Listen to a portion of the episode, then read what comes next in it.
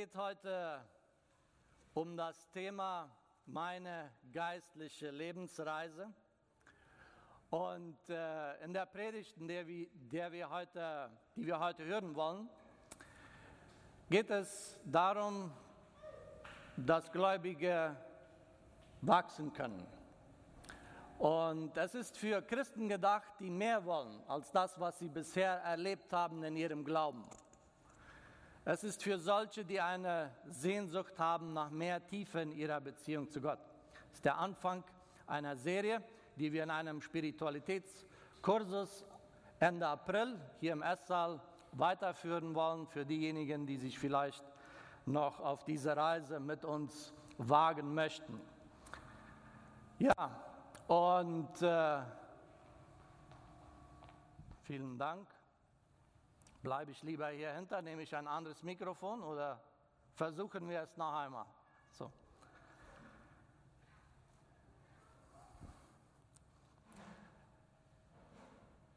Erste Petrus sagt, wie ein neugeborenes Kind nach Milch schreit, so sollt ihr euch nach der unverfälschten Lehre unseres Glaubens äh, verlangen. Dann werdet ihr im Glauben wachsen und das Ziel eure endgültige Erlösung, Errettung erreichen.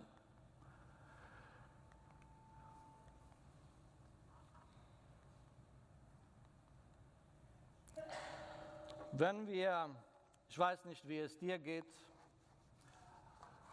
wenn du an Reisen denkst, äh, einige von uns haben ja große Lust auf Reisen, wir sind abenteuerlustig und wir fahren gerne raus und entdecken gerne neue Sachen und sehen Neues und erleben Neues.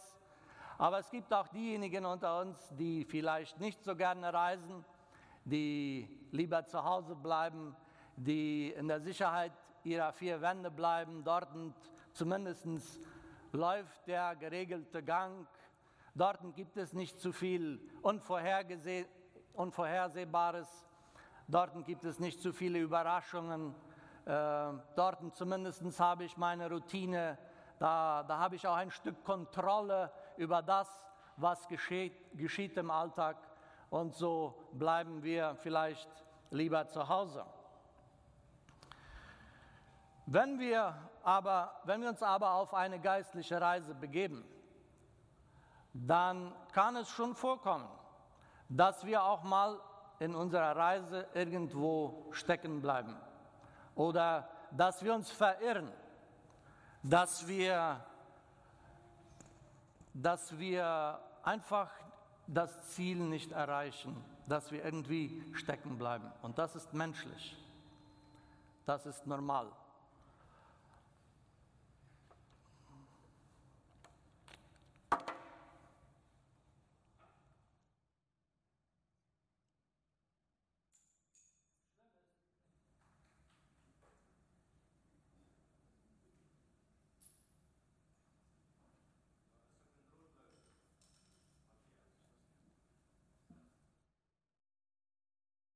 Ich glaube, damit wird es besser gehen.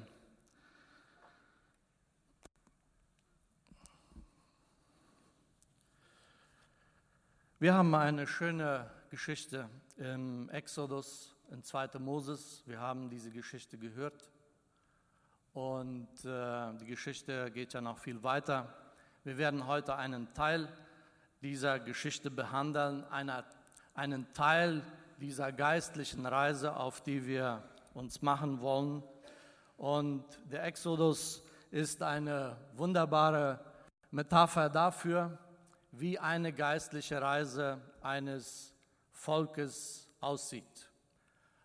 Aber es ist nicht nur die Geschichte eines Volkes, sondern es ist auch ein Vergleich für uns, für unsere geistliche Lebensreise, für unsere ganz persönliche Reise mit Gott. Sie ist eine Metapher für unsere geistliche Versklavung und unsere Freiheit, zu der wir berufen sind in Christus. Und sie ist ein Vergleich unserer spirituellen Reise, bis wir endlich unser wahres Zuhause erreichen, unser gelobtes Kanaan erreichen. Sie ist auch ein Vergleich für diejenigen von uns, die vielleicht eine gewisse Lebensetappe hinter sich lassen sollten, vielleicht, ja, so wie ich am Anfang schon sagte, vielleicht haben wir uns irgendwo verirrt, wir sind irgendwo stecken geblieben und der Herr ruft uns, weiterzugehen auf unserer spirituellen Reise und dieses Kapitel das, wir, das uns so lange gefangen gehalten hat in unserem Leben. Ich weiß nicht, was es ist, aber wir werden darüber reden noch. Das hinter uns zu lassen und im Glauben Neues zu wagen, einen neuen Schritt des Glaubens zu wagen. Auch wir erleben diese Etappen, die wir sehen werden in der Geschichte des Volkes Israels, wenn wir auf unserer spirituellen Reise unterwegs sind. Zumindest wenn wir unser Ägypten hinter uns gelassen haben. Ja?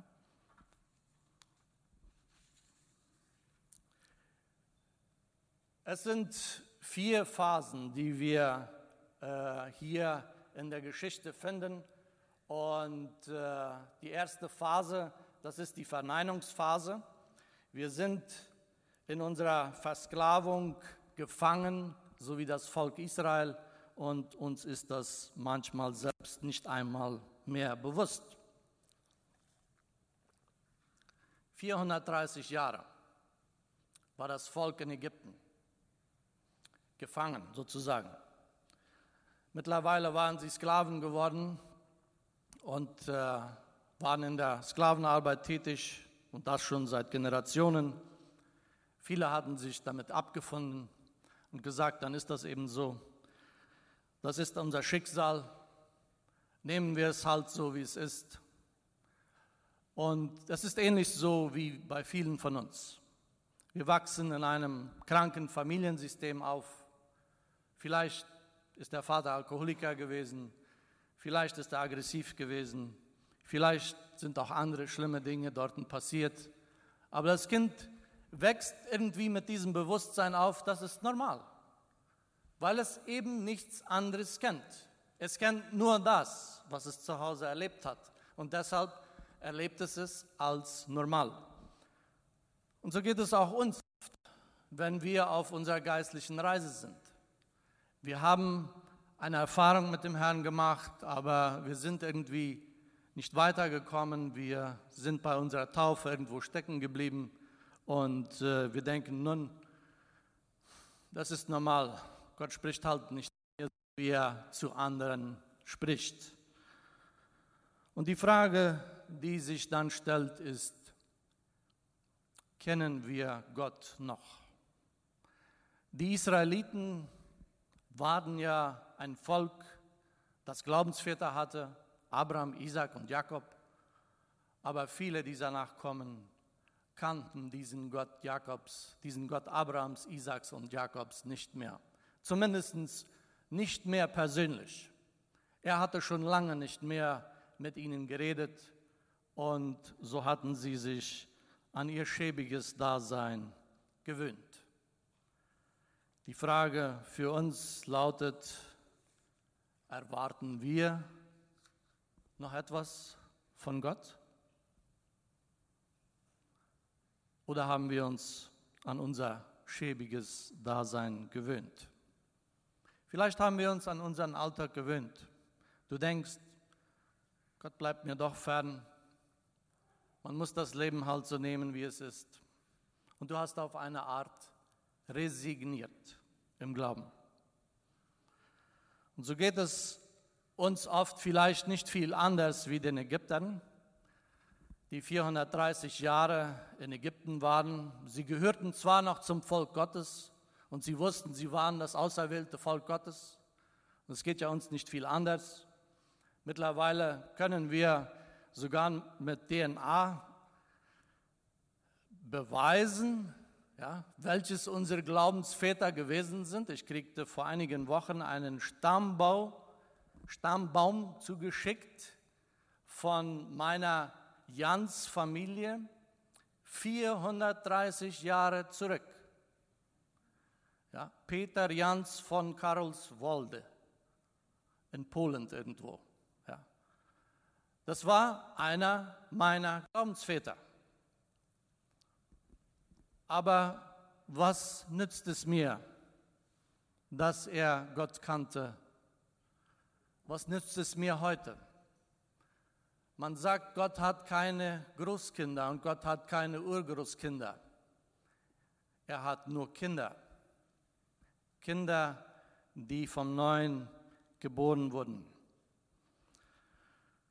Ja, und so viele von uns sagen bei der Taufe, ich bin in einem christlichen Elternhaus aufgewachsen und das sind wir wahrscheinlich. Aber kenne ich Gott persönlich? Kenne ich die Tiefen meines Herzens, wo es in Römer 3 sagt, wir sind alle ohne Ausnahme Sünder. Wir wollen unsere Verlorenheit nicht anerkennen und nach Gott fragen. Wir wollen es nicht, sagt Römer. Und so wenden wir uns von Gott ab. Das müssen wir nicht einmal für wahr halten. Unser Gewissen muss uns nicht einmal mal anprangern. Und es ist doch wahr, dass wir sündig sind, dass wir verloren sind. Schreist du nach Gott aus? Rufst du zu ihm? Wir werden in unserem geistlichen Leben nicht weiterkommen, bis wir merken, dass etwas in mir nicht stimmt. Und das ist die zweite Phase. Die Phase, wo uns bewusst wird, etwas stimmt nicht in mir. Langsam, aber sicher wuchs der Druck auf die Israeliten. Denn es kam ein Pharao, der Josef nicht kannte. Und wir haben die Geschichte gehört. Mit jeder Plage, die der Pharao erlebte, wuchs auch der Druck auf die Israeliten, so dass die Israeliten inzwischen zu, zu Moses sagte: Hör auf, denn Pharao gibt uns nur noch ein doppeltes Pensum an Arbeit, er quält uns nur noch mehr und hör auf, wir wollen es so halten, wie es war. Es ist viel leichter, da zu bleiben, wo wir waren. Lass uns in Ruhe. Wir wollen nicht weg wir wollen den Ägyptern dienen.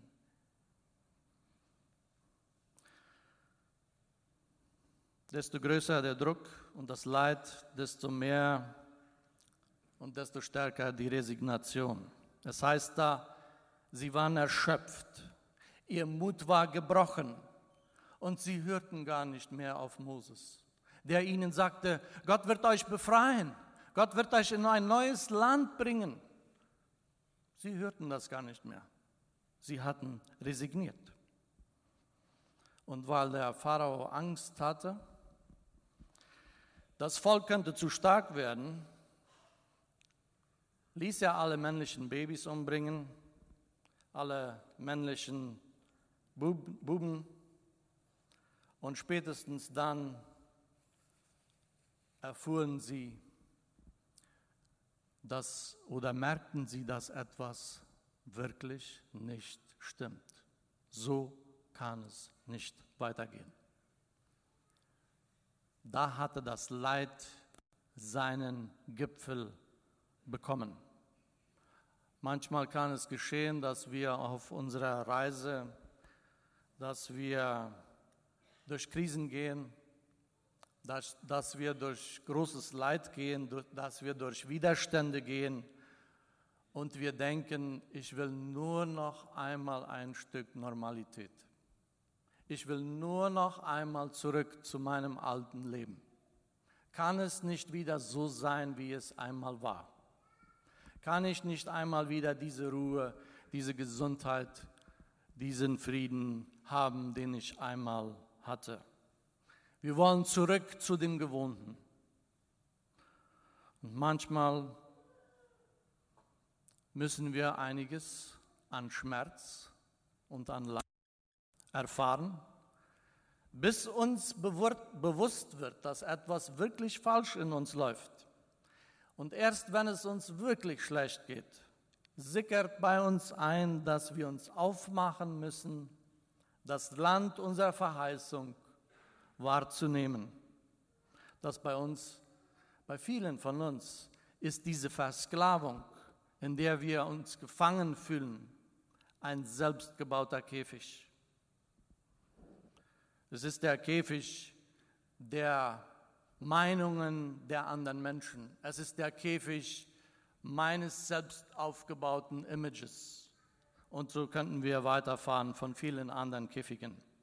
Erst wenn wir aufhören, in der Verneinungsphase zu sein, begeben wir uns weiter auf unserer geistlichen Reise.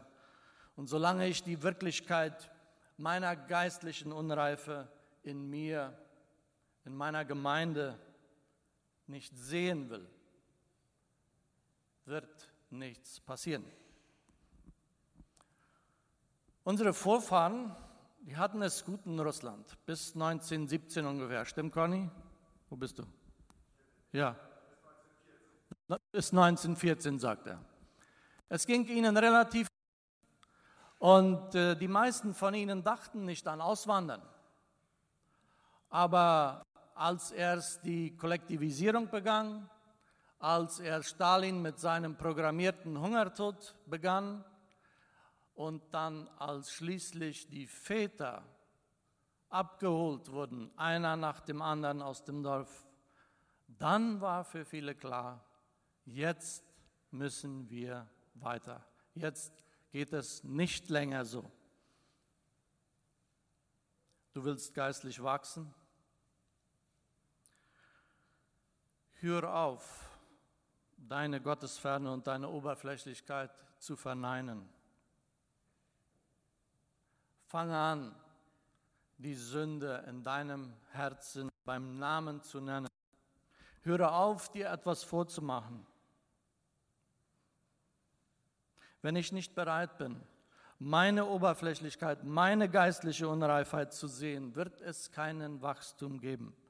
Wenn ich nicht sehe, dass Menschen innerhalb meiner Gemeinde durch meine Gleichgültigkeit, durch meine Oberflächlichkeit zugrunde gehen, verloren gehen, dann und ich nicht bereit bin, etwas an mir zu ändern, dann wird sich auch nichts ändern in meiner Gemeinde, dann wird sich nichts Neues bewegen in meinem Herzen. Wenn ich nicht bereit bin, meine Wohlzone, Wohlfühlzone zu verlassen, wird sich einfach nichts tun. Und dieses Bewusstsein des Zustandes, wenn wir das einmal begriffen haben, dass etwas in mir nicht stimmt und dass es so nicht weitergehen kann, das wird uns dahin führen, dass wir anfangen, Verantwortung für uns selbst zu übernehmen und sagen, so, jetzt muss etwas geschehen in meinem Leben. Und wir eilen zu Gott. Moses hatte es in jungen Jahren mit, seiner, mit seinem Ehrgeiz, mit seiner Stärke versucht. Er hatte ein paar Israeliten geholfen, von ihrem äh, Unterdrücker frei zu werden, indem er ihn tötete und im Sand verscharrte. Aber erst 40 Jahre später, wo er 40 Jahre in der Wüste sich selbst und seiner Vergangenheit begegnet war, die er so gerne vergessen wollte, weil sie so schlimm war, und das tun wir auch. Wir wollen sie so gerne verdrängen, weil es ja viel zu schlimm ist. All das, was geschehen ist, all das, was da drinnen in mir ist, und so verdrängen wir es. Aber erst als er das begegnet war und dem heiligen Gott im brennenden Busch, dem Gott, der so gnädig und barmherzig und fürsorglich zugleich war, dass er sagt, ich habe das Schreien meines Volkes gesehen, ich habe es gehört, ich habe das Leid gesehen. Erst dann, nach vielen Ausreden, zwei Kapitel, geht es nur um die Ausreden Moses fast, ist Moses schließlich bereit, für sein Volk sich hinzustellen. Und es heißt später von ihm, er war der demütigste Mensch auf Erden. Kennst du die Wüste? Kennst du den unverlöschlichen Durst nach wirklichem Wasser? Bist du je dort gewesen? Bist du am brennenden Busch gewesen, wo Gott zu dir sprach? Wo du seine Heiligkeit, wo du seine Barmherzigkeit erlebt hast? Kennst du diese Sehnsucht nach mehr Freiheit, nach mehr, wenn der Psalmist sagt, wie ein Hirsch, wie ein Hirsch schreit, so schreit meine Seele, Herr Gott, zu dir. Henry Nguyen hat gesagt, die große Illusion der Leiterschaft ist, zu glauben, dass wir Menschen aus der Wüste rausführen können, ohne dass wir je dort selbst gewesen sind. Wir müssen in die Wüste. Das ist kein geografischer Ort. Das ist nicht irgendwo da hinten bei Infante Rivarola ja? oder sonst irgendwo. Das kann sein. Aber die größte Wüste ist der dunkelste Ort meiner eigenen Seele. Dort muss ich hinein. Dort muss der heilige, barmherzige Gott hinein. Dort will er mich begegnen. Und solange ich diese Tür zuhalte, die Dunkelkammer meines Herzens, werde ich nie erfahren, wie gnädig und barmherzig und geduldig und langmütig mein Gott ist. Bist du bereit zur Veränderung? Dann bist du bereit, auf die Reise zu gehen mit Gott. Und so kommen wir zum dritten Punkt, der Wendepunkt, der Punkt der Umkehr.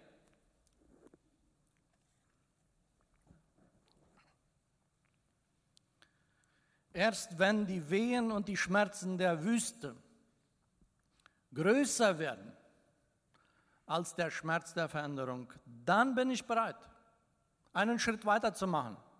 Dann bin ich bereit für den Wendepunkt, für die Umkehr. Und wir glauben oft, Gott musste so viele Zeichen und Wunder tun damit, für den Pharao, damit der Pharao endlich in seine Knie gedrückt werden konnte. Aber in Wirklichkeit ging es darum, dem Volk zu zeigen, wie zuversichtlich, wie vertrauenswürdig Gott in Wirklichkeit war. Die ersten drei Zeichen, die Moses sozusagen von Gott befohlen bekommt, ist, dass er den Stab auf die Erde wirft und sie zur Schlange wird und er sie wieder ergreift. Und er sagt, steck deine Hand in den Bausch und nimm sie wieder raus und sie ist aussätzig und steck sie wieder hinein und nimm sie raus und sie ist wieder gesund. Und das dritte Zeichen, wenn sie dir immer noch nicht glauben, dann nimm Wasser aus dem Nil, gieß es auf die Erde und es wird blutrot werden. Wie Blut. Das sollen sie zum Zeichen haben, dass ich zu meinem Wort stehen werde. Ich werde ein vertrauenswürdiger Gott sein. Ich werde wirklich vertrauenswürdig sein. Wer seine Vergangenheit nicht loslassen kann, der kann keinen Traum der Zukunft träumen. Menschen, die ihr Leben lang in versklavenden Du sollst und du müsstest und so weiter leben, sind gefangen in diesem Käfig des Gesetzes, der Legalität, des alles richtig machen zu wollen, das Gesetz der anderen und so weiter und so fort. Und wenn wir nur in diesem selbstgebauten Käfig in dieser Sklaverei leben, dann wagen wir auch nicht von Neuem zu träumen. Erst wenn der Druck da drinnen zu groß wird im Käfig, dann fangen wir an zu träumen, es könnte ja etwas Besseres geben. Es könnte ja ein Land geben, in dem Milch und Honig fließt, zu dem Gott mich ruft und das viel größer ist als all das, was ich bisher erkannt und geglaubt habe. Und wenn wir das anfangen zu glauben und zu ersehnen, und zu erträumen, dann ist der Wendepunkt erreicht. Dann kann es eine Umkehr geben in meinem Leben. Wenn ich meine Versklavung sehe und zugleich das verheißene Land, zu dem Gott mich rufen will, dann kann etwas geschehen in mir. Israel wäre nie bereit gewesen, Ägypten zu verlassen, wenn Gott nicht gesagt hätte, ich habe für euch ein Land, in dem Milch und Honig fließt. Und das war sozusagen der Strohhalm, der den Rücken des Kamels brach, wo sie sagten, ja, da will ich hin, da möchte ich sein. Viele Israeliten wagten nicht von Besserem zu träumen, denn ihr Geist war gebrochen. Sie waren missmutig von der mürben Sklavenarbeit. Wie sieht es bei dir und mir? Hast du dein bisheriges Leben satt? Oder hast du dich so daran gewöhnt, dass du es nicht einmal mehr wachst, Neues zu träumen? weil du Angst hast, wenn du etwas Neues wagen würdest, dann würdest du vielleicht auch all das verlieren, was du bis jetzt sozusagen ergriffen hast. Und davor hast du Angst, all das zu verlassen, was dir so viel Sicherheit gibt und dir dein, deinen Glauben sozusagen ermöglicht hat. Mach dich auf den Weg. Wagen wir uns mehr zu träumen. Und so gelangen sie auch in die vierte Phase, in den Zirkelweg, so hat Ruth Barton es genannt. Schließlich haben die Wunder und die Plagen ihren Effekt und Pharao lässt sein Volk ziehen und das Volk ist begeistert und zieht los mit einem emotionalen Hoch, ziehen sie los. Und so geht es uns dann auch oft, wenn wir eine Gotteserfahrung gemacht haben, wenn wir Gott begegnet sind und wenn wir es wirklich gewagt haben, unser altes Leben hinter uns zu lassen und einen neuen Schritt zu machen, dann sind wir so begeistert und meinen oft, jetzt haben wir es geschafft. Jetzt haben wir es geschafft und schon fallen wir in den nächsten Graben. Wenn Gott uns auf unsere geistliche Reise ruft, dann ist das kein Entertainment. Dann ist das nicht nur ein, eine Urlaubsreise. Es ist eine Reise, die auch manches an Schweren mit sich bringen wird. Und Prediger, die, behaupten, die das nicht behaupten, die sagen alle Tage Sonnenschein, sind selber wahrscheinlich nie in der Wüste gewesen, sind selber nie den beschwerlichen Weg durch die Wüste gegangen und können dafür, davon reden. Es wird nicht lange dauern, wenn wir uns wirklich auf die Reise machen, dass wir Schwierigkeiten begegnen. Das Volk Israel, es sagt da in diesem Text, Gott wollte sie nicht direkt durch das Philisterland führen, denn wenn Gott das getan hätte, dann wäre das eine Sache von eins, zwei Wochen gewesen, dieser Auszug aus bis sie in Kanaan waren. Theoretisch gesehen. Aber Gott sagte, wenn ich sie durchs Philisterland führe, dann wird es ihnen auf einmal leid tun, dass sie Ägypten verlassen haben und sie werden umkehren wollen und zurück wollen nach Ägypten. Denn es wird so viel Widerstand da sein, dass sie es nicht aushalten werden.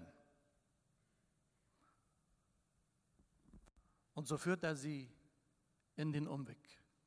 Er führt sie in den Zirkel, sozusagen, in die Wüste. 40 Jahre dürfen sie in der Wüste wandern. Hier in der Wüste müssen sie lernen, Gott zu vertrauen. Hier in der Wüste wo sie immer wieder dieselben Glaubenserfahrungen machen müssen, wo sie immer wieder Not und Widerstand geraten und sie murren und sie, und sie beklagen sich bei Moses und Moses sagt schließlich zu ihnen, wisst ihr eigentlich, dass ihr gar nicht gegen mich murrt, sondern ihr klagt gegen Gott? Aber sie tun es immer wieder und Gott hilft ihnen immer wieder. Er schickt ihnen Mana und er gibt ihnen zu trinken. Und das muss, ein, das muss man sich mal vorstellen. Man glaubt, dass es ungefähr zwei Millionen Menschen gewesen sind. 600.000 Mann. In der Wüste. 40 Jahre. Jeden Tag zu essen und zu trinken am Tag die Wolke, in der Nacht das Licht. Als Zeichen, ihr könnt mir wirklich vertrauen. Ich werde wirklich zu euch stehen. Und ich bin ein barmherziger und geduldiger Gott. Und der Wachstum, der wird nicht einfach so sein. Ihr werdet es immer und immer wieder neu lernen müssen, dass ihr von meiner Gnade und von meiner Barmherzigkeit abhängig seid, von meiner göttlichen Fürsorge. Wisst ihr denn nicht, Jesaja 29, denn ich weiß wohl, was für Gedanken ich für euch habe, Gedanken des Friedens und des, nicht des Leidens, dass ich euch gebe das Ende, das ihr erwartet ich bin ein gütiger Gott, dem ihr vertrauen könnt. Das mussten sie lernen. 40 Jahre, eine Generation nach der anderen. Leonard Gohen hat gesagt, es ist gut, zwischen einem abgebrochenen Haus und einem verheißenen Land zu sein. Es ist nicht gemütlich in der Wüste zu sein. Aber es ist gut. Dort ist die Möglichkeit, dass wir ihn kennenlernen, dass wir ihn wirklich tiefer kennenlernen. Dort wird Gott mit seinem Werk an uns arbeiten. Kommst du mit auf diese Reise? Gott lädt dich ein ich weiß nicht, welche Wüstenerfahrung du gerade jetzt durchmachst oder welches dein Ägypten gewesen ist oder ist. Eines ist sicher, wenn du in der Wüste deines Lebens bist, ist Gott am Werk. Bist du bereit, ihn wirken zu lassen? Willst du mehr von ihm, als dein bisheriges Leben war? Vertraue ihm. Er ist vertrauenswürdig. Er will dir Neuland zeigen. Vielleicht fühlst du dich seit langem gefangen in einer Phase deines Lebens. Lass dich in die Wüste führen. Wäre Gott nicht dich in die Wüste zu führen. Denn dort wird er sich dir mit seiner Heiligkeit und seiner Barmherzigkeit und Langmut ganz persönlich erweisen. Gott schenke es. Amen. Wir neigen unser Haupt zu einem Gebet.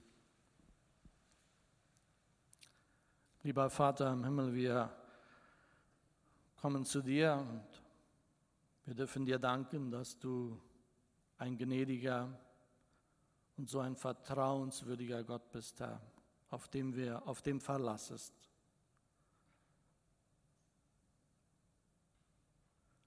So oft haben wir gemurrt.